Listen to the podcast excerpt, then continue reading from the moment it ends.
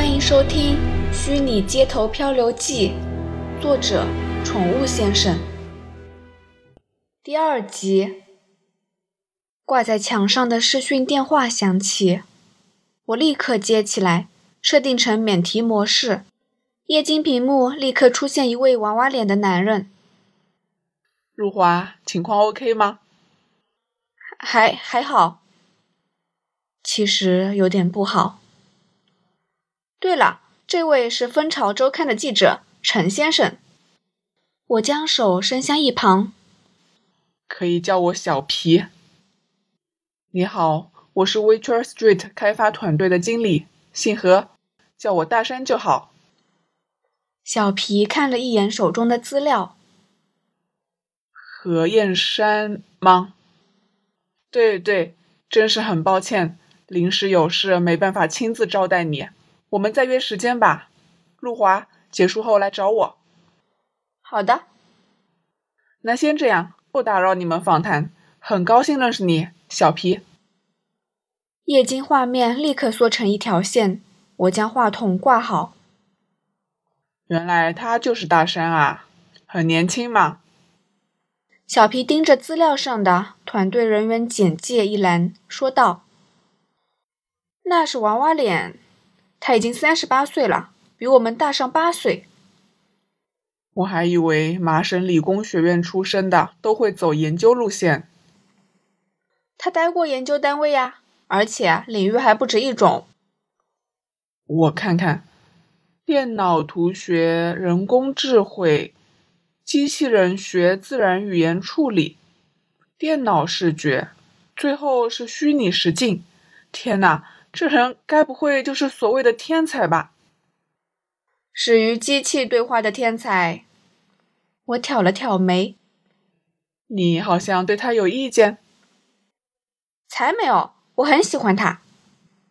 话一出口，我慌忙补上一句：“以部署的身份。”哦，这次挑眉的人换成小皮，摆出一个别具深意的表情，说道：“也对，一块四十岁的男性而言，他缺乏那种中年的性格外表，却有股年轻的魅力。”什么形容啊？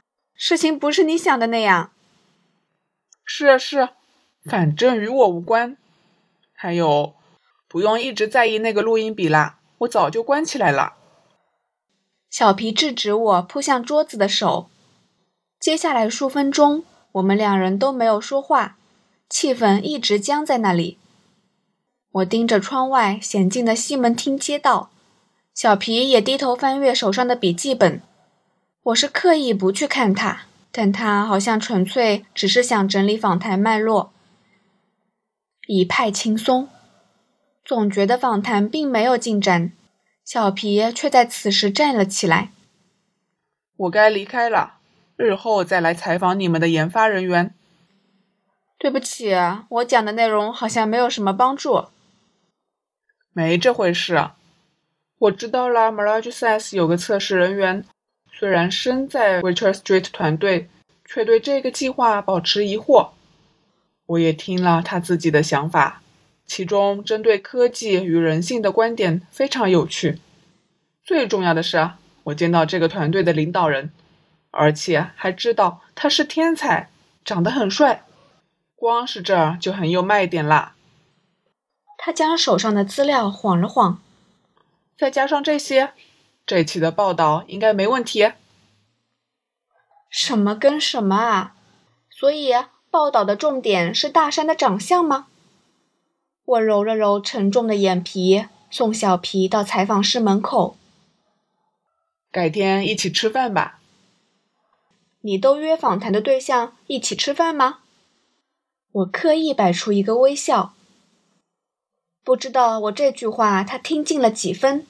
小皮沉默片刻，转身想走出采访室。我突然想到一个问题，立刻叫住他：“小皮，什么事？”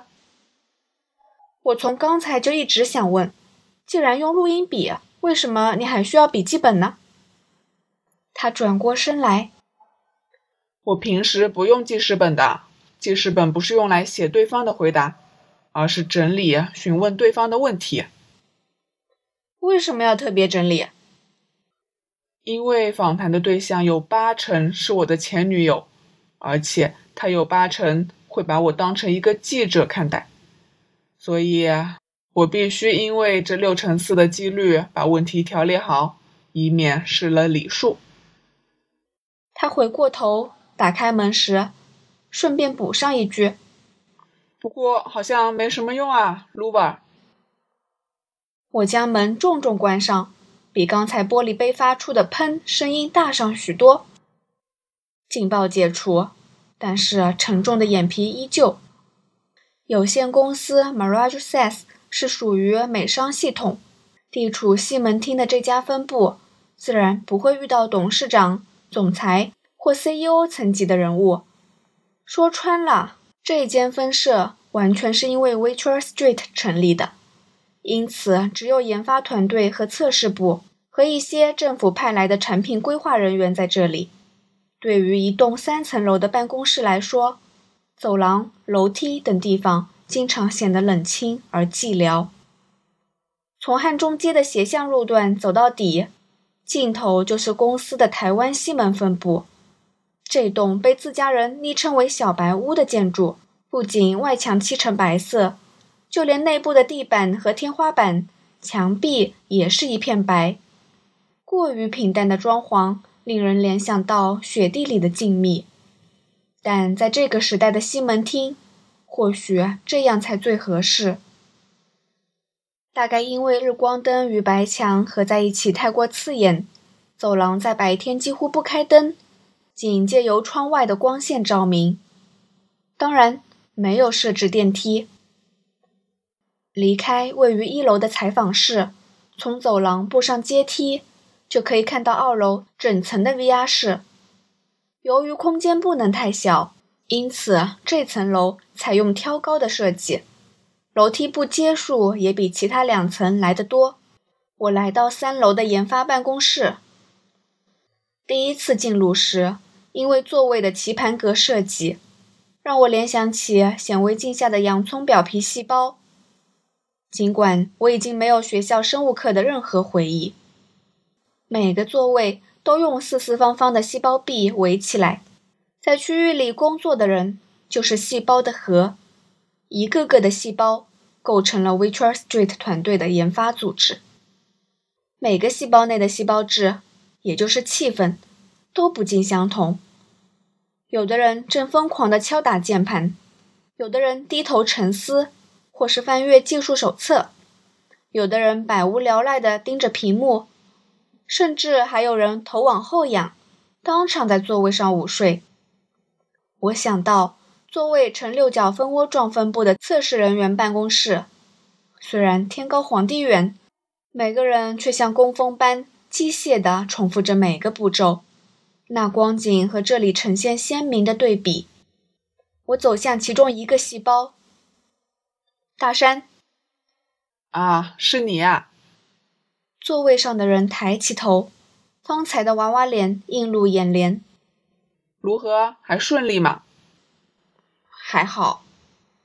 我刻意撇嘴。我就知道你的还好，通常是不太好。果然是那个前男友吧？没错，我很想只把他当成一个记者。可是啊，对方好像不这么想，不仅约我吃饭，还一直叫我 Luva。哈哈哈，有意思。大山突然笑出声。难怪面试的时候我问你有没有外文名字，你就显得扭扭捏捏、难以启齿的样子。Luva 很合适啊，以后我也这么叫你好了。请不要那样，太亲昵了。我开玩笑的，不过啊，一对交往过的男女见面，还得用当下的身份区隔。他伸出右手食指，然后将左手握成拳状，把右手食指包起来。越是想视而不见、隐藏起来的心情，他就越会戳穿出来哦。我认为，当关系改变时，相处的方式应该跟着改变。公私分明是吗？有点辛苦呢。大山牵动嘴角，微微一笑。哦，又开始了，拜托不要。举例来说，我和前妻彼此是学姐学弟的关系，虽然已经好久没见面了，但如果在路上偶遇时，把彼此当成不认识的路人，那不是很奇怪吗？就算打了招呼，交谈几句，但如果说的都是学生时代的往事，完全不提孩子或是结婚后的种种，那也……虽然他的话并不是无法反驳，但我觉得当下还是转移话题比较好。你结过婚，而且年纪比你大，还生了小孩儿。也对，我好像从来没提过。不知是否提问奏了效，我只见大山收起嘴角的笑意，将头转向银屏，继续刚才的作业。为什么会分开？人会分开的理由有很多。大山转过头来，摆出一个和之前截然不同的笑容，眼睛几乎眯成一条线，嘴角也竭尽所能的上扬。那是话题终止的信号。唯有此时，他眼角深邃的鱼尾纹才凸显他的年龄。本集播讲完毕，欢迎继续收听。听书之余，不要忘了点赞、订阅、评论，您的支持是我更新最大的动力。